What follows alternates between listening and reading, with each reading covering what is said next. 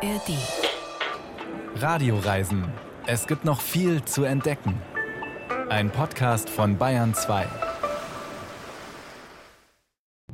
Als wir noch in der Wiege lagen, dachte niemand an den Liegewagen.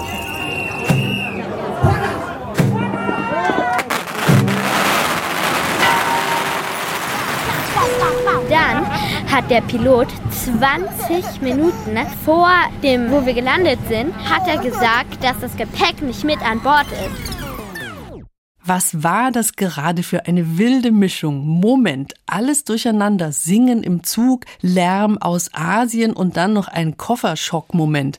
Die Verwirrung hat einen Grund. Wir feiern heute die besten Radioreisen des Jahres. Das ist eine vollkommen subjektive Auswahl, aber in der letzten Sendung des Jahres lassen wir im Radioreisenteam alles nochmal Revue passieren und tauschen uns aus über unsere Lieblingsgeschichten. Warum es heute genau diese drei geworden sind und keine anderen, das ist reine Geschmackssache. Bärbel Wossack ist heute zusammen mit Kollegin Anna Kemmer am Mikrofon. Hallo Anna. Hallo Bärbel. Hallo alle. Und wir versprechen, es gibt viel zu entdecken.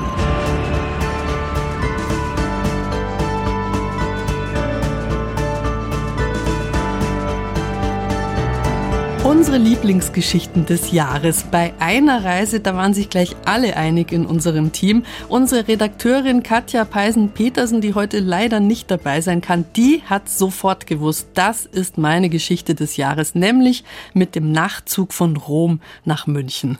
Ja, irgendwie haben wir hier alle das Gefühl, dass Reisen sich ändern darf. Es war ja in den letzten Jahrzehnten voller Flugstolz und Fernreisen ein bisschen anders, aber jetzt gibt es gefühlt eine Gegenbewegung. Ja, klimafreundlich unterwegs sein, das geht nicht immer, wenn man wirklich die weite Welt sehen will. Aber es geht langsam wieder mehr in Europa. Dabei ist es ja gar nicht lange her, dass Nachtzüge reihenweise eingestellt wurden. Es kommt einem wirklich ein bisschen verrückt vor. Aber jetzt Renaissance der Fernreisen per Zug. Wiedergeburt, weil es sie früher ja gegeben hat, die Nachtzugreisen. Also zum Schulaustausch sind wir, bin ich selbstverständlich mit dem Nachtzug nach Paris gefahren.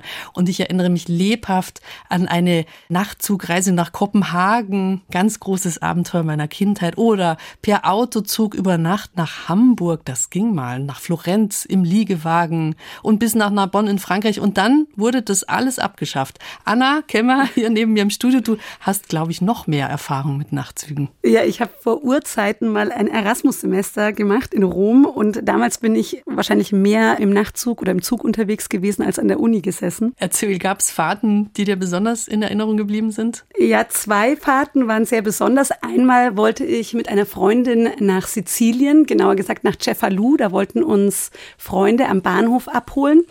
Und wir sind so arg eingeschlafen in diesem schön wiegenden Zugwaggon, dass wir erst in Palermo aufgewacht sind. Da hat uns der Putzdienst dann am Ende rausgeschmissen und wir mussten zurückfahren, ein neues teures Ticket kaufen. Also das war schon eine sehr eindrucksvolle Fahrt damals. Und die zweite Fahrt, das war so die krasseste Zugfahrt meines Lebens.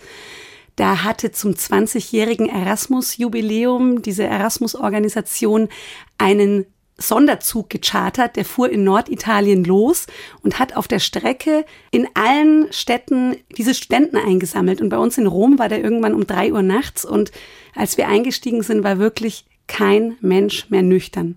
Also wirklich die abgefahrenste Zugfahrt meines Lebens. Und deswegen habe ich mich auch so über die Reportage von unserem Kollegen gefreut, weil ich einfach sofort wieder in diesen schaukelnden Nachtzug mich reingebeamt habe. Aber ganz so betrunken geht's jetzt gleich nicht nee, zu. zum Glück. Unser Kollege Andreas Pehl, der ist ein großer Verfechter der Fernreisen per Zug. Er hat nicht nur darüber berichtet bei uns, er hat auch selbst schon zwei BR-Hörerreisen per Zug auf die Beine gestellt. Eine nach Sizilien und eine, die kommt noch im nächsten Frühjahr nach Tromsø in Nordnorwegen, wo er nämlich gerade lebt. Die Reise, die wir für unser Best-of-Radioreisen 2023 ausgesucht haben. Die geht von Rom nach München über Nacht.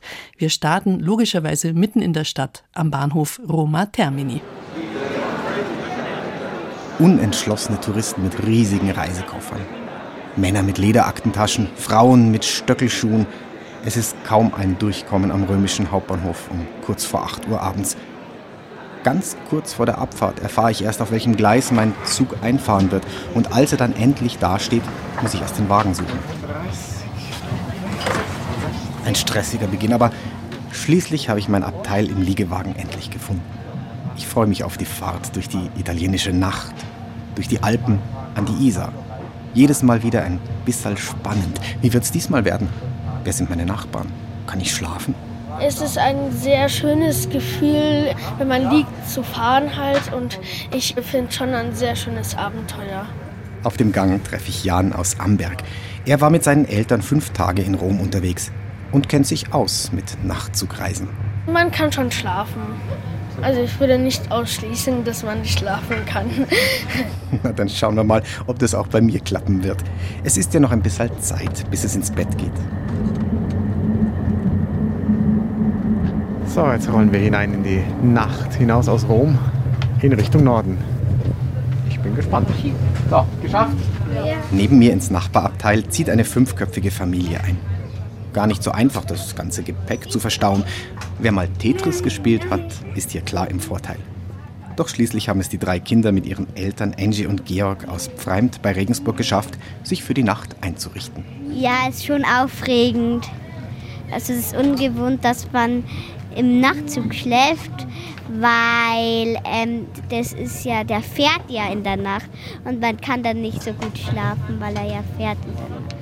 Clara, Agnes und Corbinian haben ein paar Tage die ewige Stadt angeschaut und sind schon mit dem Nachtzug hingereist, erzählt Mama Angie. Ich bin kein großer Flieger von ökologischen her, vom preislichen her und äh, stresst mich sehr. Und naja, dann ist man außerhalb von Rom und muss ja irgendwie reinkommen. Gell? Und so waren wir gleich in der Mitte und haben den ganzen Tag gewonnen gehabt. Und das war eigentlich schon eine ganz gute Sache. Gell? Haben wir das Kolosseum gleich angeschaut und alles, also mitten rein. Ich werde mein Abteil heute nicht mit fremden Reisenden teilen, obwohl bis zu sechs Leute hier Platz hätten. Da die Mitreisenden aber in der Regel rücksichtsvoll sind, wäre das auch kein Problem.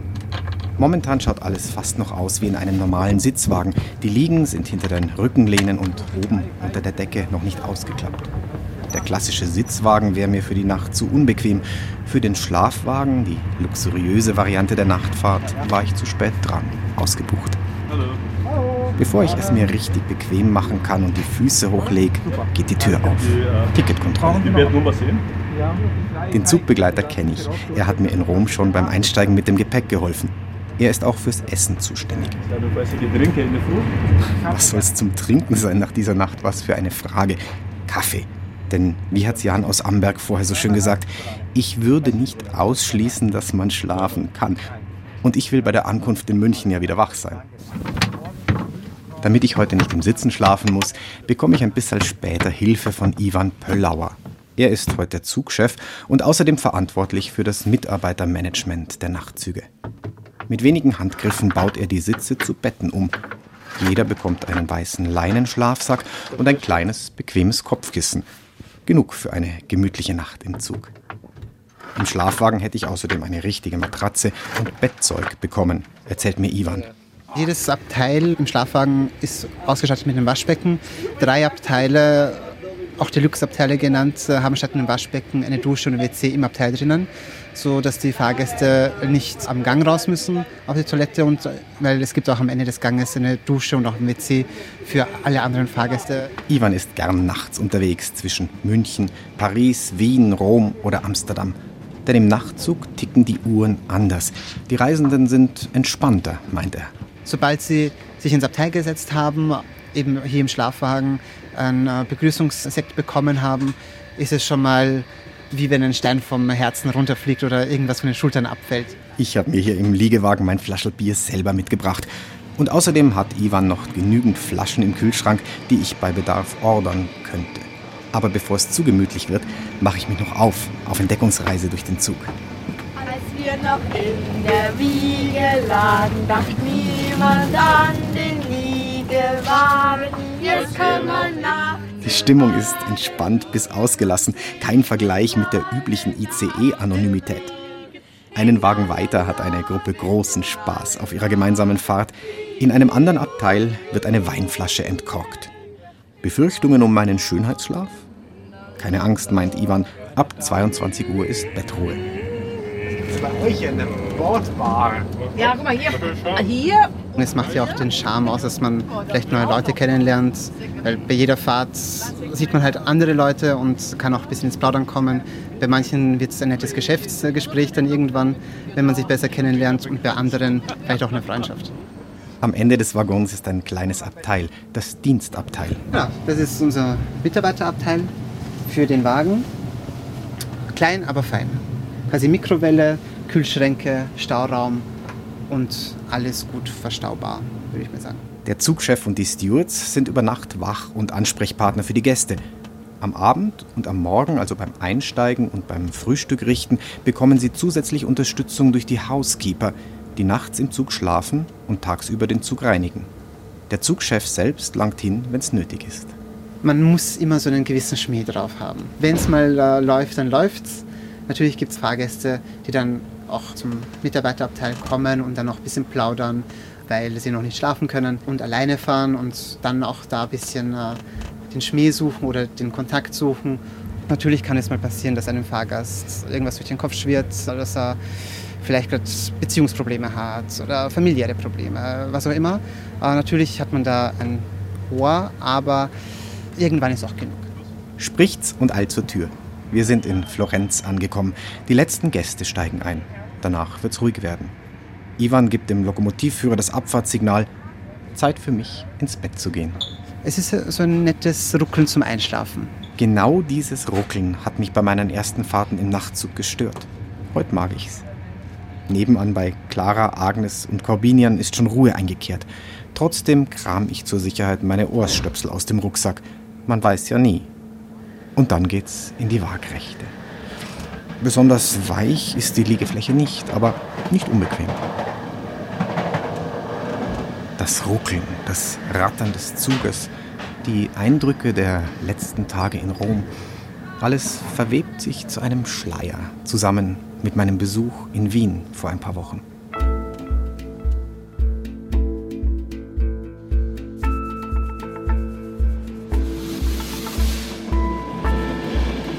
Da war ich zu Gast bei den österreichischen Bundesbahnen, wollte wissen, was alles nötig ist, damit so ein Nachtzug überhaupt auf die Schienen kommt, welche Menschen hinter den Kulissen arbeiten, wer die Schlafsäcke entknoten muss.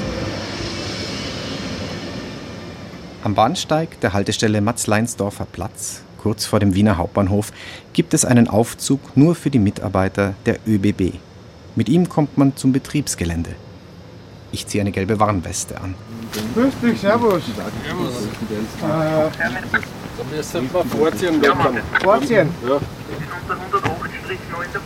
Waggons in allen Farben, Züge aus verschiedenen Ländern Europas. Besonders edel wirkt das Nachtblau der Waggons der ÖBB Nightjets, Liegewagen, Schlafwagen und Sitzwagen. Hier werden sie fit gemacht für ihre nächtlichen Fahrten quer durch Europa. Der Zug kommt leer an, außer dem Lokführer. Zuerst wird einmal abgezogen die Wäsche und auch das ganze schmutzige Geschirr, das ganze Essen, es kommt alles vom Zug. Dann kommt das Reinigungsteam. Patrick Annetzhofer ist der Leiter der Logistik und Einkauf bei Newrest Austria. Seine Firma ist von den ÖBB beauftragt, die Nachtzüge zu betreiben. Bis zu acht Züge werden in Wien täglich grundgereinigt und auf ihre Reise nach Zürich, Venedig, Hamburg, Amsterdam, Paris, Mailand oder Rom vorbereitet. Pro Zug können bis zu 350 Reisende durch die Nacht fahren. Das sind rund 2000 Bettenwechsel täglich.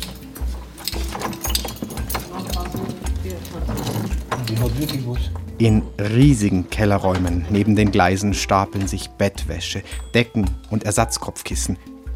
Hier wird mir wirklich bewusst, was es bedeutet, täglich mehrere tausend Passagiere zu versorgen. Also das ganze Klopapier, die ganzen Handtücher, Papierhandtücher, die ganzen Einlageblätter für die Tabletts, alle Gläser und auch das ganze Essen kommt auf den Zug für den ganzen Umlauf. Schließlich muss ja auch genug Bier und Wein an Bord sein. Auch das Essen, vor allem die beliebten Spaghetti Bolognese, sollen nicht ausgehen. Ebenso wenig wie die Bioprodukte aus Österreich, die zum Frühstück serviert werden.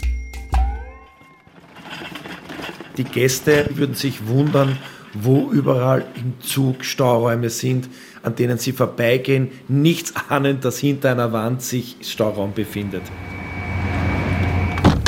Es klopft. Schon halb acht. Ohne gelbe Warnweste. Stattdessen verstrickt in ein Leintuch wie ein Römer in seine Toga liege ich auf meiner Liege. Ich würde nicht ausschließen, dass ich geschlafen habe. Guten Morgen. Guten Morgen. Alles gut? Alles gut. Super. Gut geschlafen? Ich riech's. Villach haben wir schon passiert. Die frischen Semmeln sind an Bord. Dazu riecht's nach Kaffee. Milch, Zucker, schwarz? Schwarz. Nach ein bisschen kaltem Wasser im Gesicht fühle ich mich recht munter. Der Tag kann kommen. Dankeschön. Das Frühstück kommt. Ivan bringt mir zwei frische Semmeln, Biobutter und Biomarmelade, dazu einen Kaffee.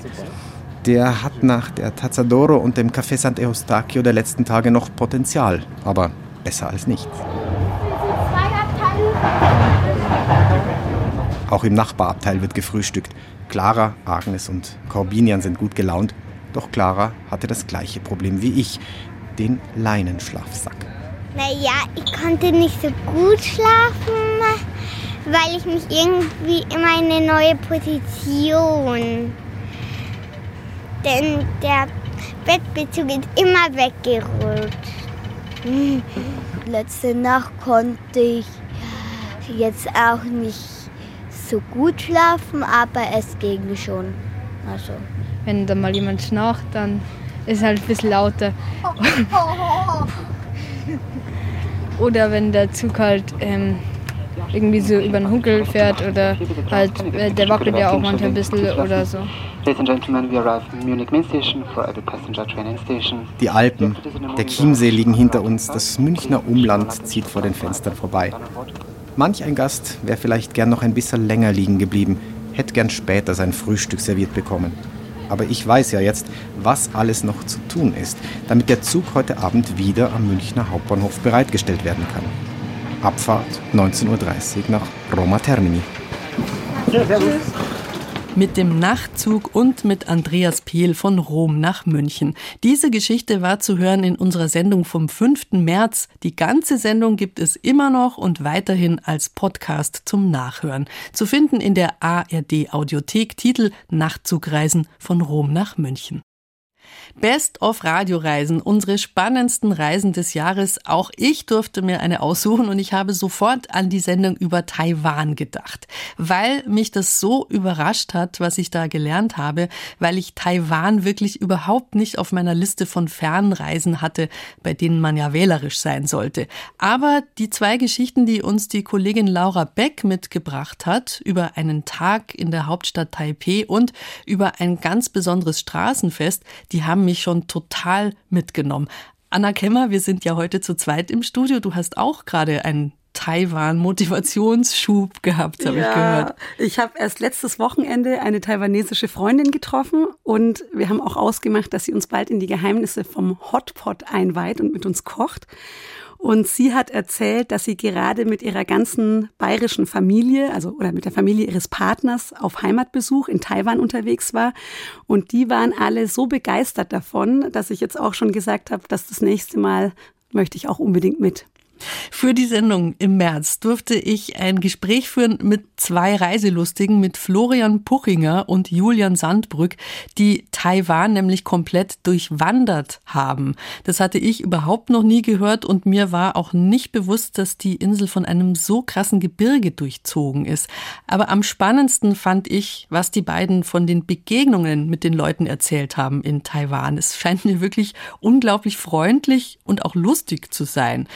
Die Anordnung unseres Gesprächs im März, die war sehr ungewöhnlich und vielleicht hat es mich auch deswegen so gefreut und ich habe es so in Erinnerung, dass das überhaupt geklappt hat. Florian saß nämlich in einem winzigen Zimmer in einem Hostel auf Bali, Julian gleichzeitig in einem überheizten Mietauto am Straßenrand auf den Philippinen und ich im Studio in München.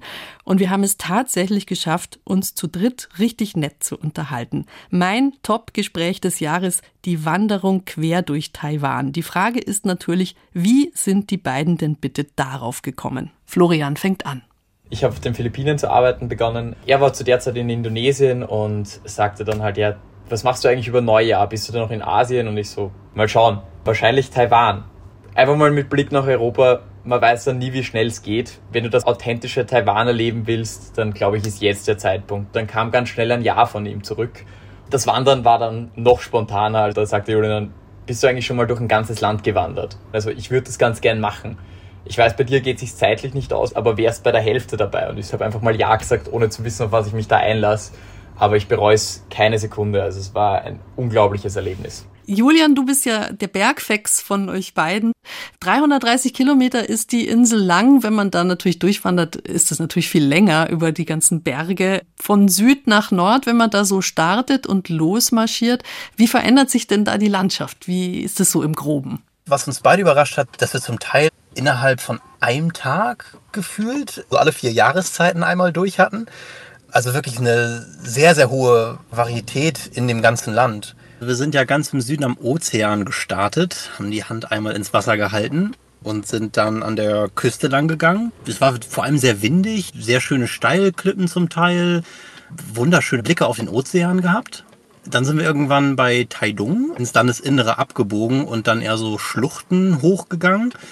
Und dann ging es hoch in die Berge. Und wir wollten unbedingt auf den höchsten Berg des Landes, auf den Üchern.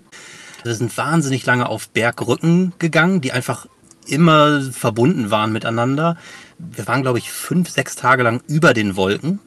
Also das haben wir, glaube ich, beide auch noch nicht erlebt, dass man ununterbrochen so lange über den Wolken ist. Und dann sind wir wieder abgestiegen äh, über den Sun Moon Lake, also einer sehr bekannter See im Landesinnern. Da hat Flo mich dann verlassen und dann ging es für mich zu den Hewan Chans hoch. Dann die Taroko Gorge runter. Das ist dann so eine Schlucht, die, ja, je weiter unten man ist, wird die immer dramatischer. So Kristall klarem blauem Wasser, was sich da so durch die Schlucht schlängelt. Irgendwann bei Ilan durch ganz viele Reisfelder und auf einmal erschienen dann auch schon die Lichter Taipeis vor mir.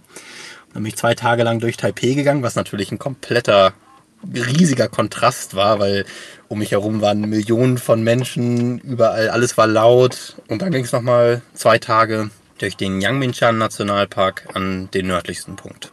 Wie ist denn da so die Infrastruktur unterwegs? Kann man sich das vorstellen wie in den Alpen, so äh, Hütten oder sowas? Also natürlich immer sehr unterschiedlich, ob man jetzt quasi von Stadt zu Stadt geht. Ja, also wir sind ja auch viel auf Straßen gegangen. Da hat man dann unfassbar gute Infrastruktur. Sobald man dann in den Bergen und Nationalparks ist, wird es dann aber sehr, sehr dünn. Da sind die Alpen jetzt schon deutlich besser ausgebaut, was dann Wegenetz mit bewirteten Hütten angeht. Aber ich glaube, wir beide fanden das System in den Nationalparks gar nicht so schlecht. Es gibt dann Hütten, auf die muss man sich bewerben und man muss vorher genau seine Route angeben und dann kann man umsonst in diesen Hütten, das sind so ja, Schutzhütten, wo einfache Matten liegen und den Rest muss man dann selber mitbringen. Und dann geht's dann immer Wasser eigentlich. Das funktioniert eigentlich sehr gut. Florian, wie ist es denn dann, wenn man da als deutscher, österreichischer Rucksacktourist unterwegs ist? Wie reagieren die Leute? Also das war unglaublich herzlich. Es wurde für uns geklatscht. Sie sind stehen geblieben, haben uns Essen gegeben. Ein Erlebnis war ziemlich einprägsam. Da war eine ältere Dame, die uns am Weg, die fragt uns halt, was unser Plan ist, wo wir schlafen, was wir machen und sie fragen einen halt aus und wollen eigentlich mit dir reden, kommunizieren und freuen sich einfach, dass du da bist und dass du ihr Land so wunderschön findest. Und die hat uns dann auf eine Suppe eingeladen, wollte dann eigentlich, dass wir bei übernachten, weil sie meinte, die Nacht wird kalt. Wir hatten aber ein bisschen Zeitstress und dementsprechend mussten wir da leider absagen. Die Suppe war dennoch super genial, die ganze Aktion und äh, super herzlich. Ja, das geht einem ab. Wenn ich jetzt hier in Indonesien sitze, ist es einfach eine andere Einstellung, wie der Tourist willkommen geheißen wird. Es ist halt ein bisschen mehr Massentourismus. Dem Ganzen entkommt man in Taiwan. Also jeder, der von diesem Mainstream ein bisschen abweichen will, dann ist Taiwan der Place to be. Erzähl noch mehr von Begegnungen mit Menschen, die ihr da hattet. Wir starteten ja mit einer Freundin von uns, die war zu Beginn mit uns unterwegs und sie hatte Geburtstag und wir sind da losgegangen und natürlich haben wir das immer sehr ausgelassen erwähnt. Da gab es dann eben wieder Standing Ovation oder eben es wurde Happy Birthday gesungen und alles Mögliche. Und am nächsten Tag hat es zu regnen begonnen, also wirklich sehr stark. Und dann sind wir in einem Restaurant stehen geblieben und da haben sie uns dann beigebracht, wie man Prost sagt, uns auf ein Bier und auf Essen eingeladen. Die Leute hat es total gefreut, was wir da machen. Sie haben auch immer gefragt, ob man irgendwie unterstützen kann in irgendeiner Form. Dementsprechend hat es mich dann auch am Ende nicht gewundert, dass Julian die ganze Aktion mit bis zu 15 Leuten beendet hat, nachdem wir so viele nette Menschen auf dem Weg kennengelernt haben. Ich kann noch zwei Begegnungen hinzufügen. Die eine war, als ich die Taroko Gorge runtergegangen bin, wurde ich von einer Gruppe RentnerInnen angehalten und wie schon so häufig zuvor zum äh, Mittagessen eingeladen. Und ich habe dann verschiedene Suppen probiert und dann meinten die einmal alle, ja, diese Suppe, die musst du auch unbedingt probieren.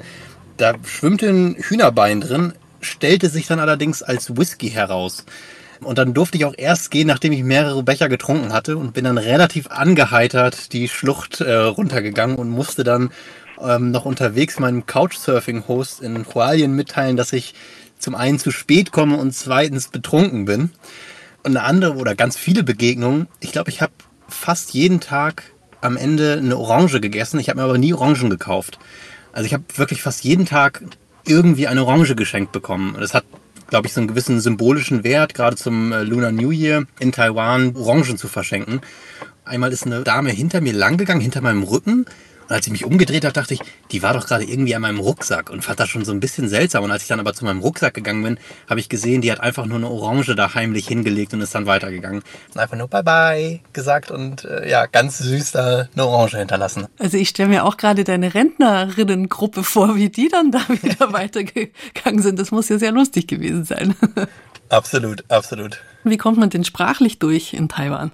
Vor allem, wenn man in der ländlichen Region ist, ist es teilweise recht schwierig, jemanden zu finden, der Englisch spricht und auf so einem Niveau spricht, dass man sagt, man bekommt jetzt die Informationen, die man eigentlich benötigt.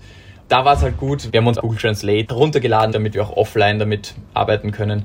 Und so ging das dann eigentlich ganz gut. Am Schluss konnte Julian und auch ich, wir konnten uns dann eigentlich schon vorstellen, auch sagen, wo wir her sind und was wir da machen auf Mandarin. Ein paar Zeichen verstehen wir jetzt mittlerweile auch schon. Also das Wasserzeichen, das war dann vor allem im Nationalpark immer recht wichtig. Das haben wir dann relativ schnell verstanden, wie das aussieht.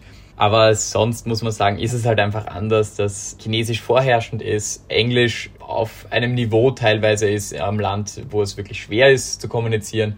Und in den Großstädten wie Taipei, da geht's dann auch ganz gut. Jetzt lasst uns noch mal ganz kurz über das Essen sprechen. Was habt ihr da erlebt? Also Essen in Taiwan ist, würde ich sagen, fast eine politische Frage, weil es so unfassbar wichtig ist also es wird sehr, sehr viel über Essen gesprochen und das taiwanische Essen ist natürlich auch sehr, sehr gut. Für mich war es das einzige Problem, normalerweise würde ich mich vegetarisch ernähren und da hat taiwanische Küche jetzt nicht so viel zu bieten. Aber das war für mich vor dem Trip schon klar. Und ja, sehr, sehr viel Abwechslung. Äh, wir waren häufig in den Beefnudel-Shops essen. Dumplings lieben wir beide sehr. Wir haben uns äh, haben schon sehr, sehr gut geschlemmt, würde ich sagen. Mir ist da auch noch hängen geblieben, ein Geruch, den vergisst man nicht. Jeder, der Durian kennt, die Stinkefrucht aus Asien, die ist natürlich auch vertreten, aber dann gibt's auch noch Stinky Tofu. Und Stinky Tofu ist wirklich so, man betritt die Straße und wenn jemand Stinky Tofu verkauft in dieser Straße, dann riecht man das sofort. Das ist ein sehr intensiver Geruch, beziehungsweise Gestank, je nachdem wie man es sieht. Schmeckt dann aber tatsächlich nicht so intensiv, wenn man es isst. Also es bedarf schon ein bisschen Überwindung. Also du hast es probiert, weil wir hatten gerade einen Beitrag, da hat die Autorin es nicht geschafft, es zu probieren. Ja, wir haben es probiert. Wir haben es auch zu chinesischen Neujahr beide bei unserer Gastfamilie äh, probiert. Es riecht halt das ganze Haus auch danach, das muss man wirklich sagen. Also wir waren in unserem Zimmer und auf einmal sagte ich, Julian, ich glaube, heute gibt's den Tofu. Und er so, ja, ich riech's jetzt auch schon. Sonst kann ich mich auch noch erinnern, was mir wahnsinnig gut geschmeckt hat. Sie haben dort so Ice Rolls, also so quasi ein Pancake und in den rollen sie zwei Eiskugeln ein und dazu geben sie Korianderblätter und Peanuts, so karamellisierte, die sie klein machen. Das schmeckt fantastisch. Das klingt echt nach einer Entdeckung. Gibt es irgendwas, was man zu Taiwan unbedingt noch wissen muss? Ich würde sagen, Taiwan ist ein gut gehütetes Geheimnis. Meine erste Reaktion war, nicht auf meiner Reiseliste. Ich, ich, möchte andere Orte sehen und jetzt bin ich total verliebt ins Land und möchte unbedingt sofort wieder zurück. Und ich würde einfach allen empfehlen, Taiwan auf die Liste zu packen, weil es einfach ein wundervolles Land ist und weil man jeden Tag überrascht werden kann, entweder durch die sehr herzlichen Menschen oder durch die wundervolle Landschaft. Zu Fuß einmal komplett Taiwan durchqueren. Ein großes Projekt und ich glaube ein wirklich fantastisches. Leider haben wir jetzt nicht mehr Zeit für die beiden anderen Geschichten aus unserer Taiwan-Sendung mit ganz viel Atmosphäre, mit vielen Stimmen und Musik, mit Lärm und Stille. Und deswegen meine dringende Empfehlung, auch die Taiwan-Sendung muss nachgehört werden im Radioreisen-Podcast. Am 12. März ist sie gelaufen, aber sie ist ja immer noch da in der ARD Audiothek und überall, wo es Podcasts gibt. Wir präsentieren heute unsere Lieblingsgeschichten des Jahres. Anna Kemmer, Redakteurin bei den Radioreisen. Jetzt kommt die Geschichte, die dir besonders im Kopf geblieben ist. Ja, das ist die wahnwitzige Reise von unserer Kollegin Susi Weichselbaumer in die USA. Sie war da alleine mit drei Kindern unterwegs und ich glaube, das Kleinste war gerade mal so ein Jahr, als sie da waren. Ja, und auf dieser Reise ist ziemlich viel schiefgegangen. Es ist gefühlt alles schiefgegangen auf dieser Reise. Erst sind die Koffer mit dem kompletten Gepäck der Familie weg und dann verschwindet mitten in der Nacht auch noch der Autoschlüssel vom Mietwagen. Also die reinste Horrorvorstellung. Ja, aber eigentlich ist das auch das Faszinierende an dem Beitrag. Obwohl alles schief geht, haben Susi und ihre Kinder einen mega Spaß und versuchen einfach das Beste aus der Situation zu machen. Also ich habe beim Hören wirklich an so vielen Stellen richtig lachen müssen. Und Susi erzählt das auch total trocken und mit viel Witz. Und ich finde, das ist eigentlich ja auch das Tolle am Reisen, dass man einfach lernt, dass nicht immer alles nach Plan läuft und dass die Welt deswegen vielleicht auch noch nicht untergeht. Aber ich glaube, ihre Familie hat diese Reise wirklich zusammengeschweißt und verlorenes Gepäck wird mir zumindest in Zukunft nicht mehr die Reiselaune verderben. Hier kommt unsere dritte Top-Geschichte des Jahres ohne Gepäck durch die USA mit Susi Weichselbaumer und ihren drei kleinen Kindern.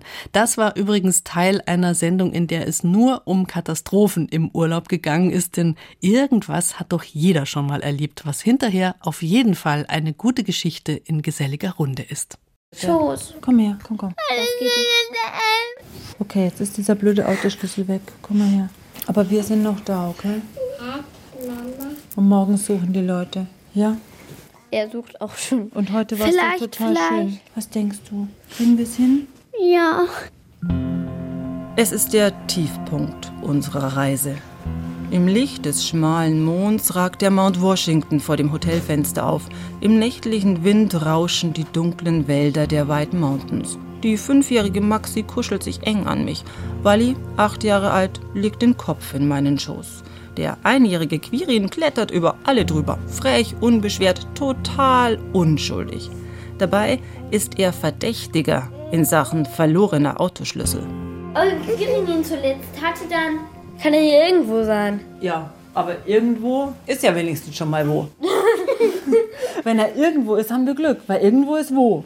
Nirgendwo wäre blöd. Irgendwo ist super. No, wir wissen noch nicht wo. Vielleicht im Klo. Hat jemand im Klo geschaut? Keiner hat im Klo geschaut. Es ist Tag 7 unserer zweiwöchigen Mietwagentour durch Neuengland. Die drei Kinder und ich. Boston, Rhode Island, Cape Cod, mittendrin ein Wochenende in den White Mountains. Meine Traumroute, seit ich Teenager bin. Darauf habe ich all die Pandemiemonate gespart, denn sobald es geht, soll es endlich mal sein. Wir sind verloren. Hm. Ja, langsam schon. Was sollen wir denn noch machen? Aber wir haben immer noch uns. Das ist das Wichtigste. Good. I am happy. And I am good. Jetzt hilft nur noch ein Motivationslied aus dem Yogakurs im Kindergarten. Aus Mangel an Alternativen. Und weil es mitten in der Nacht ist und keiner mehr weiß, wo man den Schlüssel noch suchen könnte. Und die Notfallhotline der Vermietung dauerbesetzt ist. Zum ersten Mal bin ich von Kindergarten-Yoga komplett überzeugt.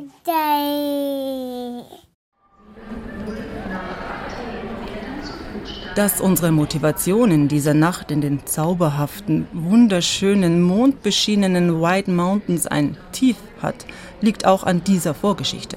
Gebucht hatten wir den Flug von München nach Boston bei Delta. Die übergeben an KLM. Die wiederum stellen ein Ticket für den Babybruder aus, der ja weil unter zwei auf meinem Schoß sitzen muss. Schreiben Quirin, aber nicht mit uns anderen auf die Passagierliste. Softwarefehler heißt es. Drei Stunden anstehen am Check-in bedeutet es. Wenn du ein Paar hast. Danach sitzen wir eine Stunde im Flieger auf dem Rollfeld. Die Abfertigung dauert. Zu wenig Personal, Corona-bedingt, erzählt der Pilot über den Lautsprecher. Irgendwann geht es doch los. Ich bin stolz auf meine großen Mädchen, die entspannt mit einem Sitznachbarn Karten spielen. Bis kurz vor dem Umsteigestopp in Amsterdam. Dann hat der Pilot 20 Minuten vor dem Anflug, also wo wir gelandet sind, davor hat er gesagt, dass das Gepäck nicht mit an Bord ist. Weil es hätte noch drei Stunden gedauert, bis unser Gepäck an Bord war. Und dann ist er einfach losgeflogen. Losgeflogen, um Anschlussflüge zu kriegen. Ohne alles. Weil Personalmangel. Und deshalb könne man das Gepäck auch nicht nachschicken. Wir sollen über eine Webseite reklamieren und so man die Koffer finde, würden sie einem an die Heimatadresse zugestellt. Ich mache im Kopf sofort eine Inventarliste des Handgepäcks. Wir haben zwei Wechselgarnituren für Quirin, fünf Windeln, Shirt und Hose für Maxi, eine Jacke für Wally, für mich nichts. Klar, möglichst wenig ins Handgepäck, damit alles möglichst leicht ist, weil wir umsteigen müssen. Und ich nur eine Erwachsene bin, die auf drei junge Leute bloß Handgepäck schauen muss, sollte möglichst viel in die Koffer. Wir haben da unser ganzes Zeug drin und dann auf einmal ist es irgendwo in München und wird dann auch noch zu unserer Adresse geschickt und nicht zu uns. Was machen wir jetzt? Fahren wir weiter oder fahren wir heim? Weiter. Ich bin auch für weiter. Ohne alles Zeug. Wir fahren weiter. Wir fahren weiter. Okay, Quirin, Quirin, fahren wir weiter oder fahren wir heim? Weiter. Weiter oder heim? Ja, ich glaube schon, dass es weiter heißt. Wir warten im Flugzeug aufs Aussteigen und halten zwischen den schimpfenden Passagieren und beschwichtigenden Stewardessen Familienrat. So ein Trip alleine mit den Kids bedeutet eine immense Verantwortung. Und wie soll das gehen mit nur einer Garnitur Klamotten? Kinder haben dauernd Saft und Soße und Matsch und Bart, ach die ganze Welt auf Jacke, Hose, in den Haaren. Es fühlt sich an wie gegen eine Wand laufen. Peng. Gehen Sie zurück auf los. Lassen Sie den Traumurlaub sein. Zum Heulen. Aber mein Team entwickelt schon Pläne. Wir können uns ja ganz bisschen kaufen. Wir haben überhaupt kein Geld auf dem Konto. Ja. Ja, dann fragen wir eben den Piloten. Ob der uns ein bisschen Kohle gibt, weil er unsere Sachen vergessen hat. Ja. Ja. Der Pilot ist nett. Er meint, dass wir es auch ohne Gepäck schaffen in den USA. Oh yeah, of course. I hope you'll have a great, uh, dass Sie eine sehr uh, gute Sphäre haben, eine sehr gute Reise und dass Sie uh, viel Spaß haben uh, zusammen. Kohle sehen wir keine. Also war der Pilot nicht schuld, sondern die anderen, die gesagt haben, wir können losfliegen. Und jetzt stehen wir da. Jetzt müssen wir gucken, was wir machen. Jetzt gehen Also ist der Pilot nicht schuld, deshalb dürfen wir ihm auch kein Geld nehmen. Nee, der, dem Pilot kann man ja kein Geld nehmen. Doch. Die Stewardessen sprechen uns Mut zu. Andere Reisende auch. You're right. I understand it. This is the worst scenario. Ja, so. Ja. Okay, na toll. Ja. Es ist schwierig. Gell. Wir fliegen jetzt weiter nach Bergen. Wir haben jetzt eh dann den Anschlussflug. Ja, was sollen wir machen? Ihr seid tapfer. Kurzum, die Leute glauben an uns. Also glauben wir an uns. Den Kindern sage ich, die ersten Siedler hatten auch nichts Großartiges dabei, als sie einst in der neuen Welt ankamen. Wir erreichen Boston und stellen fest, wenigstens der Kinderwagen im Sperrgepäck hat es geschafft. Das Mietauto ist amerikanisch gigantisch mit Becherhaltern all überall. Die Betten im ersten Hotel gleichen fluffigen Liegelandschaften. Wir behalten die Klamotten vom Flug einfach auch am nächsten Tag an. Erst Drogeriemarkt, dann Kleidung, ist die Idee. Und wir kaufen uns Zahnputzsachen und Haarbürsten. Und danach kommen wir wieder hierher, steigen ins Auto und fahren zum Shoppen. Genau. Und wir haben ausgemacht, dass wir Unterwäsche kriegen und dann sich jeder noch zwei Sachen aussuchen darf. Zum Beispiel einen Pulli oder einen Rock. There's a bunch of, of outlets around as well. In der Touristeninfo für den Staat Maine, direkt am Highway, erhalten wir Tipps, wo man gut einkaufen könnte in der Gegend. Leider auch teuer, denn wir brauchen alles. Badesachen, Schwimmflügel, Hosen, Shirts, Socken. Die Rundreise hat unser Corona-Erspartes aufgefressen. Und dass die Fluglinie schnell Geld zurückerstattet, glaube ich nicht. Ständig bricht deren Internetseite zusammen. Hotlines sind nicht erreichbar. Verlustanzeige bislang unmöglich. Maxi, guck mal. Die magst du doch so gerne. Wir gehen dahin, wo es günstig ist und wo es alles gibt. Bloß keine mütterfreundliche Übersicht zwischen meterhohen Regalen und zeltgroßen Rundständern. Quick, Zusammenbleiben, hol mal den Quirin bitte hin. Ich hab ihn schon einmal. Quick, quick, quick, quick. Der Einjährige saust unter den Ständern durch. Damenhosen, Jogginganzüge, Bademäntel. Die Mädels flitzen in die Gegenrichtung davon zu den Unterhosen. Ich schäle den Bruder aus einem Strauß BHs, die er für Schals hält. Das Größe 6, das wäre was für mich. Und ich brauche Größe 8, Größe 9, oder? Genau. Okay. Mama, was ist das da? Äh, du weißt voll schon, dass das von Lego Francis. Doch. Ah, ah. Stimmt gar nicht. Ach. Der erste Urlaubsstreit entzündet sich an Unterhosendesigns. Meinen Vorschlag, wir kaufen alle gleiche, quasi Familie, Zusammenhalt, unser Abenteuer, finden sie kollektiv total bescheuert. Dann nehmen doch alle drei den Siebener-Pack Disney-Prinzessinnen-Slips zum Preis von fünf. Nach gefühlt Stunden haben wir den Wagen voller Basics. Ich habe keine Nerven mehr, die anderen drei aber noch jede Menge Energie. Sie stürmen in die Gartenabteilung, fechten mit Seifenblasen, Laserschwertern und schießen mit leeren Wasserpistolen auf aufblasbare Einhörner und Delfinschwimmringe. Puh, eingreifen. Noch eine Minute.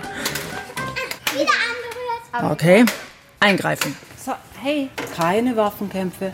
Alle legen die Waffen nieder. Wir räumen jetzt hier erstmal auf. Aber Und dann holen wir. Schwimmflügel, okay? Aber es tut gar nicht weh, Mami. Nee. So, jetzt hört mal, ich tue eure ganzen Sachen hier raus. Und den Pool könnt ihr euch schenken. Dann, dann tut das jetzt zurück. Nein, Mama. Mama, guck mal. Hast jetzt das nächste drum. In dem Moment merke ich, dieser Urlaub wird anders. Mit vielen kleinen Momenten. Auch großen, vor allem billigen. Denn der Nachkauf von viermal minimaler Grundausstattung hat unser Budget völlig gesprengt. Wir werden Dampflok fahren im sonntags kostenfreien Zugmuseum.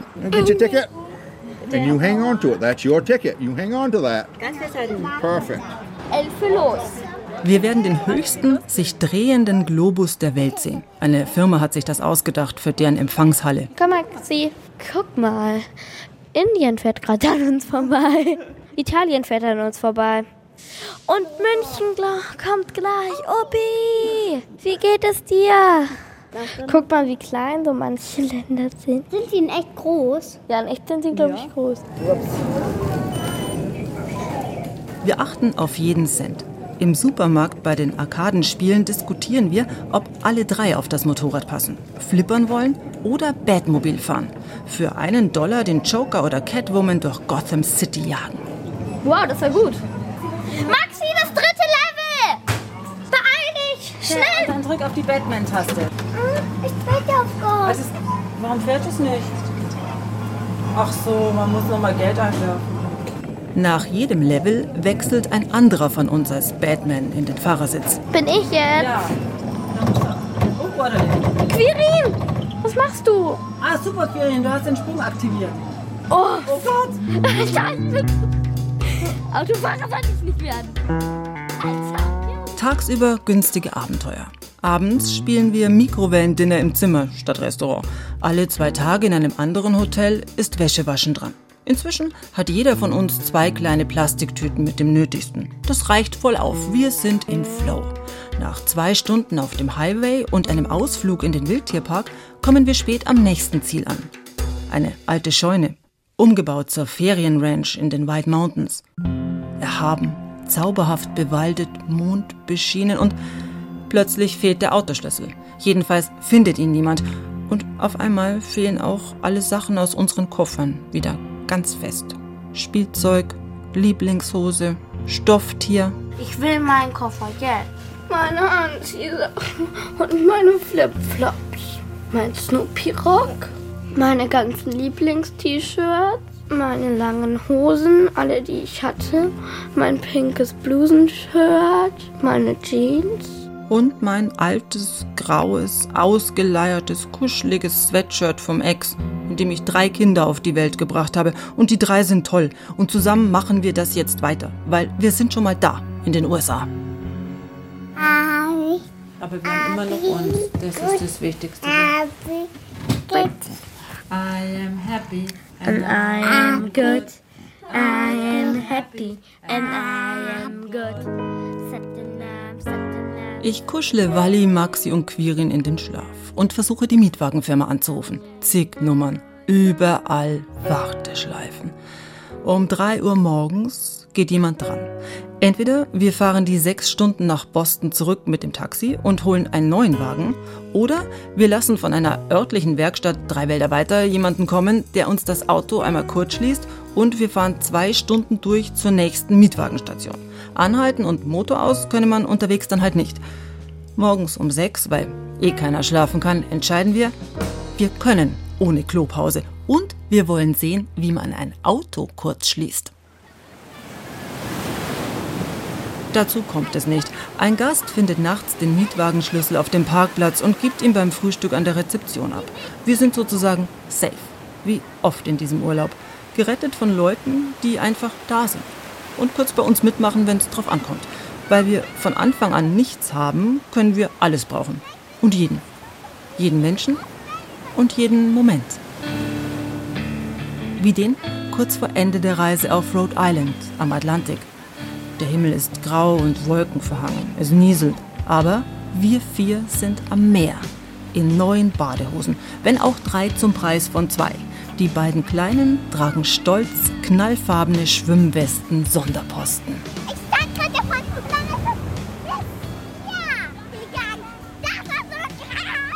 ohne Gepäck im Urlaub ankommen und das auch noch mit einem Windelkind. Das gehört schon zu den größeren Herausforderungen. Aber es gilt wie immer, kein Verlust ohne Gewinn. Und einfach immer entspannt bleiben. Das nehmen wir mit für den nächsten Urlaub. Gelassen bleiben, wenn was nicht klappt. Vielleicht ergibt sich ja am Ende was richtig Gutes daraus. Ich glaube, auf der Liste von uns beiden, von Anna und von mir, steht jetzt auch Taiwan. Wer weiß, ob wir da jemals hinkommen. Obendrein droht da ja auch immer noch der Konflikt mit China im Hintergrund, also eigentlich lieber früher als später an Taiwan denken. Und Nachtzugreisen, die liebe ich ja schon seit meiner Kindheit. Ich muss aber noch mal darauf hinweisen, ohne rechtzeitige Reservierung geht da wirklich gar nichts mehr, leider. Die Nachfrage ist definitiv größer als das Angebot. Aber bitte nicht aufgeben, das tun wir jedenfalls nicht.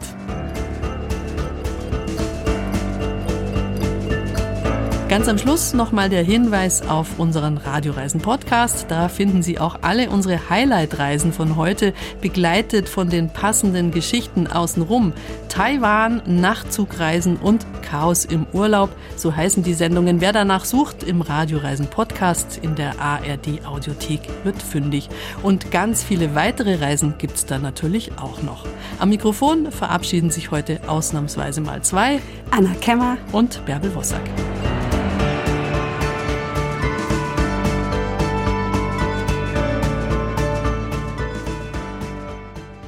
29, kurz als Kontrast. Du verlangst auch Sachen. Das sind die 29. Ah ja, krieg ich hin. Sie mögen und verstehen sich und sprechen intensiv über Musik. Pianist Igor Levit und Autor Anselm Zibinski. Ihr Lieben, lehnt euch zurück, das wird jetzt anderthalb Stunden so gehen. Musikwissen als Hörgenuss. Wie ist die Musik gemacht? Was tun die Hände? Diese Musik gibt mir einfach alle Werkzeuge in die Hand, alle Möglichkeiten. Und es hört nie auf. Ein großes Glück, ein großes Geschenk für mich.